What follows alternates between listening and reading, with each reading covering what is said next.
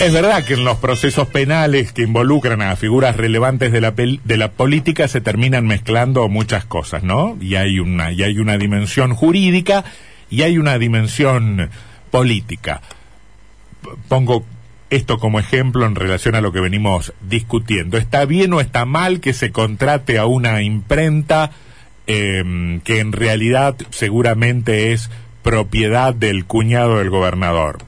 Bueno, desde el sentido común, evidentemente está mal, porque uno piensa que hay ahí una dosis de discrecionalidad rayana en la arbitrariedad. Ahora aparece el abogado, defensor, al que todo imputado tiene derecho y nos dice, bueno, a usted le puede parecer muy mal, pero no es delito, y capaz que tiene razón, en una de esas no es delito, está entre las funciones o entre las atribuciones discrecionales de alguien que gobierna. Pero bueno, pero entonces uno dice, corrijamos esto para la próxima. Bueno, te dice el abogado defensor, corregimos esto para la próxima, pero no me condenen a mi defendido. Y terminan, terminan transcurriendo las semanas y la vocación de la ciudadanía de que se haga justicia, si eso es una condena, eh, queda frustrada y tampoco se modifica la distorsión institucional que significa darle al gobernante una amplio, un amplio margen para que resuelva incluso contra los más elementales principios éticos. Algo puede estar fuera de la ética y efectivamente no ser un delito. Yo creo que contratar con la imprenta de mi cuñado está mal.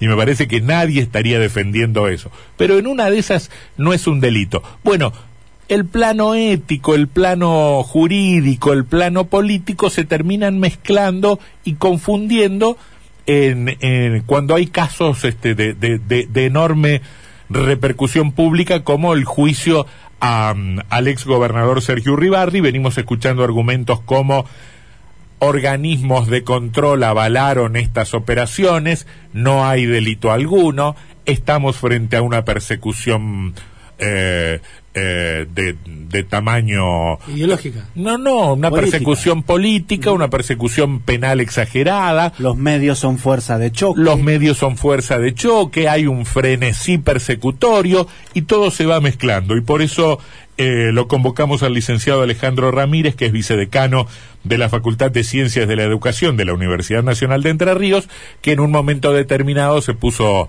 se puso a analizar en un trabajo específico cómo se combinan estos diferentes discursos frente a procesos penales de, de alguna relevancia pública. ¿Qué dice el licenciado? ¿Cómo le va? ¿Cómo le va? ¿Qué dice Antonio? ¿Cómo andas tanto tiempo? Muy bien, muy bien. Acá estamos con, con Gustavo Sánchez Romero y con, y con Sebastián Martínez. Eh, hola Gustavo, hola Sebastián. Eh, ¿Qué dice usted? A ver, ¿qué hacemos? ¿Cómo, qué, qué, qué, tenemos que hacer en tantos ciudadanos frente a los diferentes planos de la discusión que nos, que nos ofrece un, un episodio de este tipo? Eh, yo eh, lo que pienso es a partir de, estas investigaciones que vinculan el discurso eh, jurídico por un lado, el discurso social por el otro y el discurso mediático.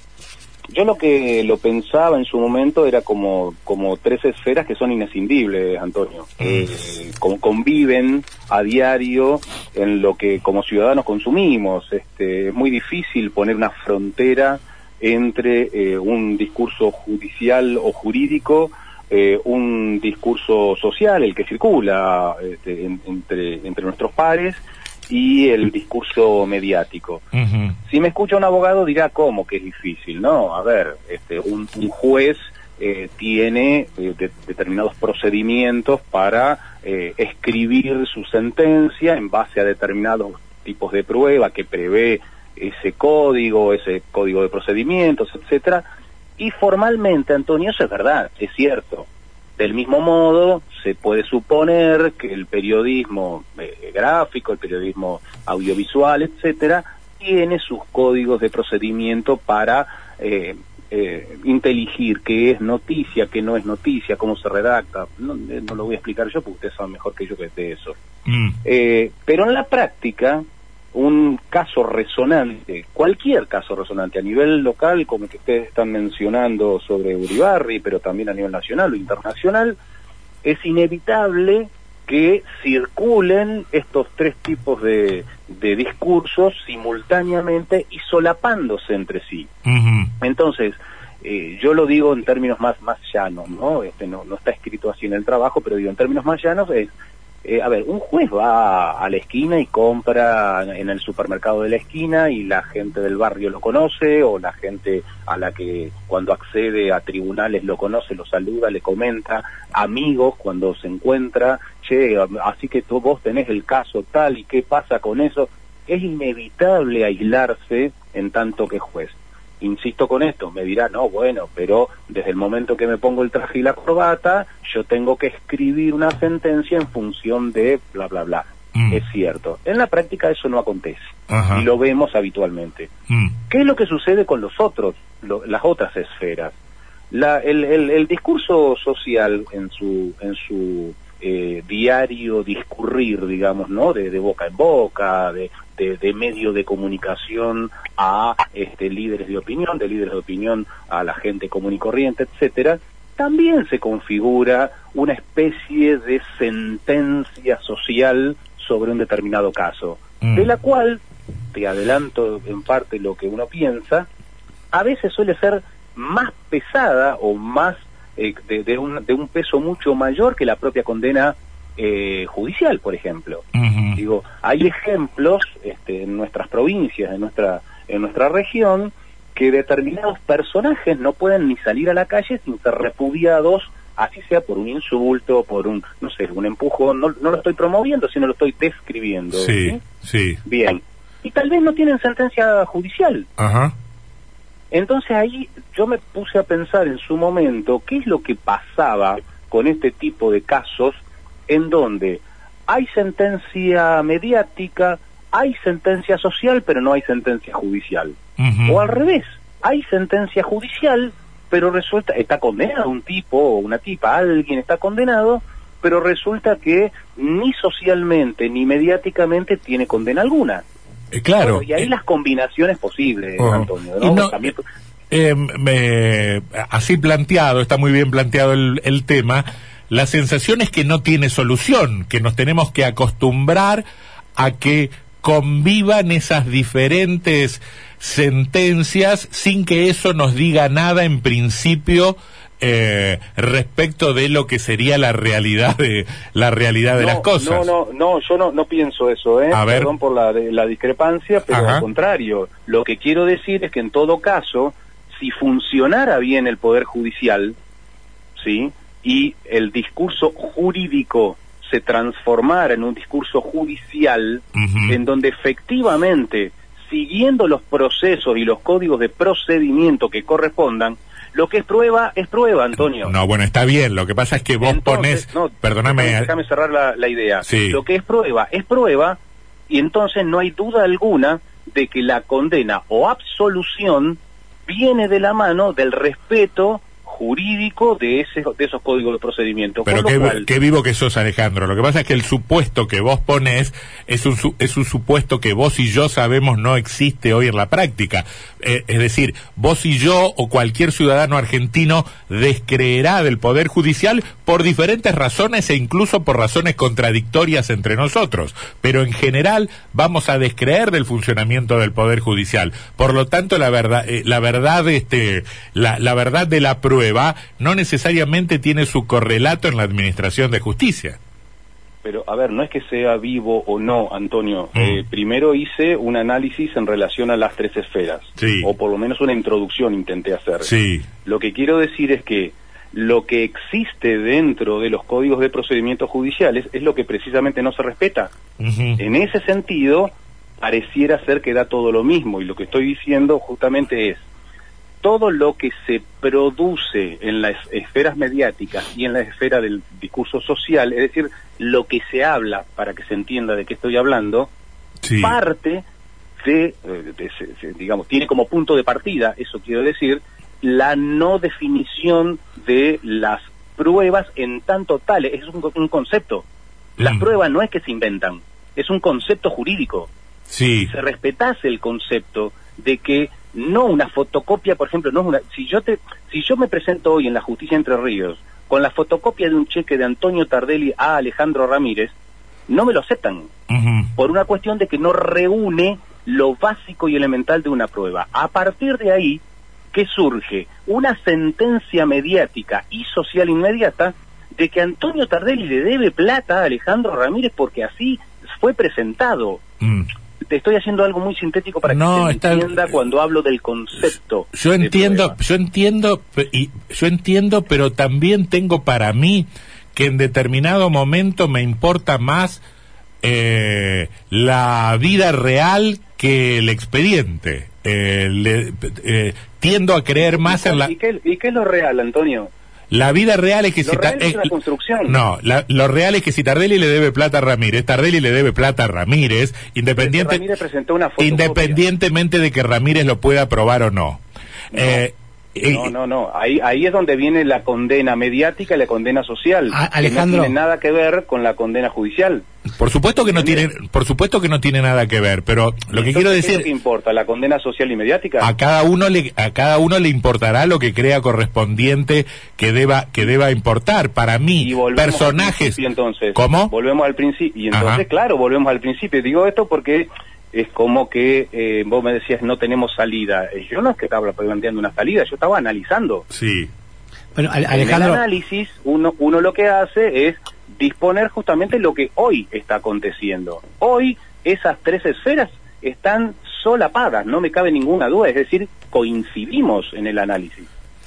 ¿Entiende? Alejandro, buenas tardes, Gustavo, ¿cómo, cómo le va? Gustavo. A ver, en el mundo clásico, vos tenías dos, eh, do- dos sanciones, o te crucificaban o te exiliaban. Y era mucho más duro exiliarte con todo lo que eso implicaba como condena ética.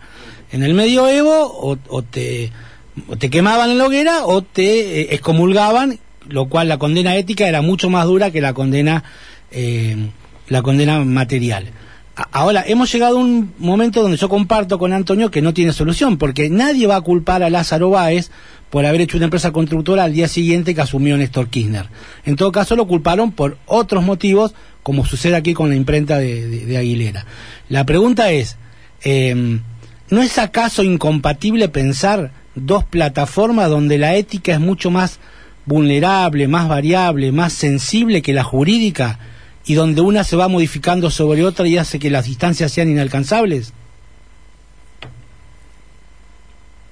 Eh, a ver si nos podemos llegar a entender, digamos, me parece que el punto no es lo que yo quiera o lo que ustedes quieran. El tema es que necesariamente si, mm, a ver, si vos me preguntás, entonces vos estás creyendo ciegamente en el poder judicial entrerriano, santafesino, eh, nacional, desde ya que no, desde ya que no. Justamente lo que estoy diciendo es que precisamente el hecho de la convivencia de estos jueces, secretarios, este personal de la justicia, de lo que de lo politizado incluso que está el poder judicial, este poder judicial no sirve. Está clarísimo y es lo que estoy diciendo que genera y dije, da origen a los otros dos tipos de discursos. Mm. ¿Por qué toma tanto eh, relevo, si vos querés, tanta relevancia el discurso mediático en vinculación con causas de cualquier índole, ¿eh? de, digamos, de- sobre todo de tipo penales, y empiezan todo un tipo de lucubraciones sin siquiera, incluso en la mayoría de los casos, tener acceso a la fuente primaria que serían los los juicios completos. Bueno, porque hay una Porque hay una desconfianza porque hay una desconfianza extendida en el funcionamiento del poder judicial. Es lo que yo me parece que no nos estamos escuchando, Antonio. Es Pero vos vos haces una pregunta, vos haces una pregunta y yo te contesto. ¿Por qué Pero está, no, y, yo te es contesto? el- Porque hay una desconfianza ejemplo, extendida en el funcionamiento. causa completa, normalmente, pero no, no lo digo solo, no lo digo por eh, lo que está pasando, por ejemplo, concretamente con esta causa, de la que personalmente no conozco absolutamente nada de, de lo de Uribarri. Digo, en general, se cuenta el inicio, nunca cómo termina, pero no judicialmente, incluso hasta siguiendo, si vos querés, mediática y socialmente, las distintas evoluciones. Ya hay una condena y la condena es social, mediática y si aparece la judicial, eh, bien y si no, es lo que sucede con el Poder Judicial actualmente, que, es un desastre. Alejandro. Lo que estoy marcando simplemente es la existencia de estos tres tipos de, discursos y quien querrá creer, cree en ese sentido. Es eh, el juego de la democracia, digamos, cada uno cree en lo que, en lo que quiere. Yo lo que estoy planteando es cuál es el grado de objetividad de cada uno de los discursos. Lo estoy planteando, no lo estoy resolviendo. Alejandro, Sebastián Martínez de Saluda. Eh, quizás una variable también que tenemos que tener en cuenta es la variable tiempo, que muchas veces eso depende en, qué momento estemos juzgando, porque a veces no tenemos la, la, sentencia judicial y las noticias hay que producirlas igual, hay que opinar igual, hay que informar igual, y la sentencia a veces de un caso de corrupción, de este o del de Reutemann que analizaste vos por la inundación en el 2005, demoran años. Entonces, en, el, en todos esos años se produce muchísimo volumen de información en el medio. Tal cual, a, ver, Reutemann, por ejemplo, nunca fue ni siquiera llamado a declaración indagatoria. A ver si se entiende lo que digo. Sin embargo, Reutemann no podía caminar por la ciudad de Santa Fe hasta que falleció. Es más, tuvo que mudar su domicilio real a Jambi Campbell porque no podía transitar por la ciudad de Santa Fe. Concretamente lo estoy diciendo. A ver, y si eso me parece bien o mal, no es mi función calificarlo. Lo estoy describiendo. A mí cuando me llamó la atención esto es ¿Qué pasaba con esos personajes que estaban eh, siendo objeto de una investigación de tipo penal y en algunos casos muy grave, digo, la, la de Reutemann, hay, hay 154 fallecidos, digo, para que se entienda la gravedad del asunto, mm. y sin embargo no hay condena judicial. Mm. Entonces digo, ¿y qué pasa cuando en una sociedad este tipo de personas no puede caminar? Y entonces me empecé a preguntar, ¿y qué pasa con los medios de comunicación locales que resulta que a como diera lugar lo cubrieron permanentemente. Ahí es donde movilizó mi idea de investigar qué es lo que sucedía con estos tres tipos de sentencias. Bueno, yo no sé qué cosa es huevo y qué cosa es gallina, pero en todo caso, un Reutemann que en lo judicial no es citado a declarar en indagatoria, que en lo social no puede caminar en la calle, en lo político no sufrió ningún problema porque era senador nacional. Si, si vamos al caso de Urribarri, Urribarri, decía Sebastián, citando a algunos peronistas que le hablan of the record, está condenado socialmente, vamos a ver qué le pasa en la justicia y mientras tanto políticamente está fenómeno porque es embajador en Chipre y en Israel. Quiere decir que la esfera política prescinde absolutamente de cualquiera de las otras condenas. Mm, a ver, en términos eh, de, funcionarios, digamos, probablemente. Lo que yo digo es, en términos políticos electorales, yo no sé si esas personas, bueno, Reutemann falleció ahora, ¿no? pero eh, al presentarse, exponerse, te quiero decir, en términos electorales, a ver, las senadurías, vos sabés cómo funciona. Sí, sí, En realidad no. No, no, no. Eh, eh, entiendo lo que. Me, refiero eh, ex gobernadores. Entiendo, lo, entiendo lo que querés decir, que, en términos. que, que probablemente no, funcion, no funcionarían como candidatos. pero, pero en términos de, de, la, de la esfera política burocrática les va fenómeno, no, no, no. Eh, a ver, Antonio, eh, la iglesia, ¿qué ha hecho con los curas pedófilos? Lo ha trasladado de lugar, históricamente. Sí, por supuesto. Eso es lo que hacen las instituciones, claro. Y no lo estoy... Eh, uno, esperaría que la, uno, esperaría que la política se manejara con criterios más democráticos que los de la iglesia, ¿no? Y bueno, uno lo que piensa del sistema democrático es que justamente en su propio ejercicio es que se va depurando. ¿Cuánto lleva eso? Algo de eso habló recién Sebastián y yo coincido. El tiempo, en ese sentido, siempre uno se pregunta en qué momento uno puede hacer un análisis de cualquier cosa que sea el definitivo de una mm. situación. Mm. Y la verdad es complicado, uno puede ir hablando parcialmente, mira, hasta acá me parece tal cosa, hasta acá tal otra. Yo tiendo a pensar que el sistema democrático es lejos, hoy, hoy por hoy, dentro de estas democracias que, que son representativas, el que nos permite por lo menos este, tener un, sistema de depuración, por lo menos, mm. de este tipo de eh, personajes que no tienen tal vez condena judicial, pero eh, cuando se quieran presentar para cargos ejecutivos, digo gobernadores, presidentes, etcétera, eh, les va a resultar, mm. desde mi punto de vista, sumamente complicado, mm. sumamente complicado, no les va a resultar tan fácil. Eh, Bien. pero bueno, eh, son, eh, son lecturas, digamos. ¿no? Sí, sal- sa- saludo tu optimismo. Desde ya no lo comparto. Licenciado Alejandro Ramírez, vicedecano de la. Facultad de Ciencias de la Educación de la Universidad Nacional de Entre Ríos, Doctor en comunicación. doctor en comunicación. Gracias por, por, por, por- nada, por la charla. Un saludo.